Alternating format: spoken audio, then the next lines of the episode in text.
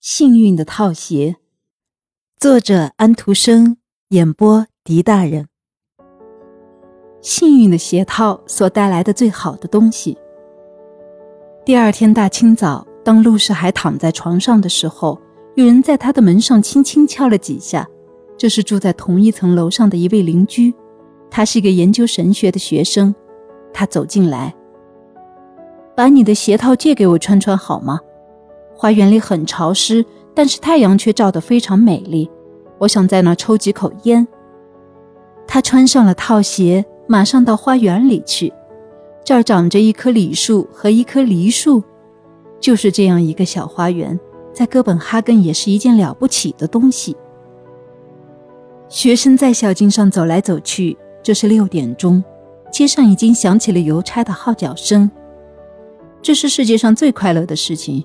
这也是我最高的愿望，我的一些烦恼的感觉也就可以没有了。可是要游历，必须走得很远。我想去看看美丽的瑞士，到意大利去旅行一下。和，是的，很幸运，套鞋马上就发生了效力，否则他可能还想得更远，也使我们想得更远。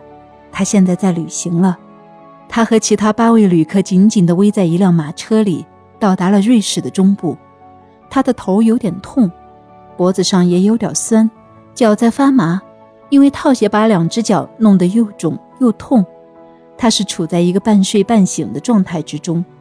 他右边的衣袋装着旅行支票，左边的衣袋里放有护照，胸前挂着一个小袋子，里面紧紧地缝着一些金珐琅。他每次睡着的时候，就梦见这三样财产中有一件被人扒走了，于是他就像在发热似的惊醒过来。他的第一个动作就是用手做了一个三角形的姿势，从左摸到右，再摸到他的胸前，看看他的这些财产是不是都还在。雨伞、帽子和手杖在他头顶上的行李网里摇来摇去，几乎把人们的注意力从那些动人的风景中吸引走了。他望着窗外的风景，心里唱出至少一位我们认识的诗人曾经在瑞士唱过的，但是还没有发表过的歌。这些风景很优美，正合我的心愿。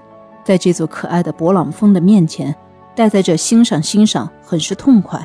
假如你带着足够的钱来到这儿的话，周围的大自然是庄严、伟大、深沉的。杉树林看起来像长在深入云霄的石崖上的石楠花簇。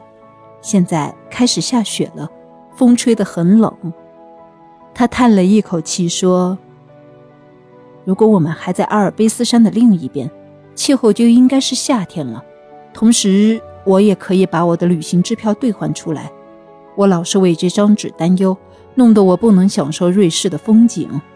唉，我希望我是在山的另一边。”他马上就在山的另一边，意大利境内了，在佛罗伦萨和罗马之间，夕阳照耀下的特拉西门涅湖，看起来是青翠山群中一红金色的溶液。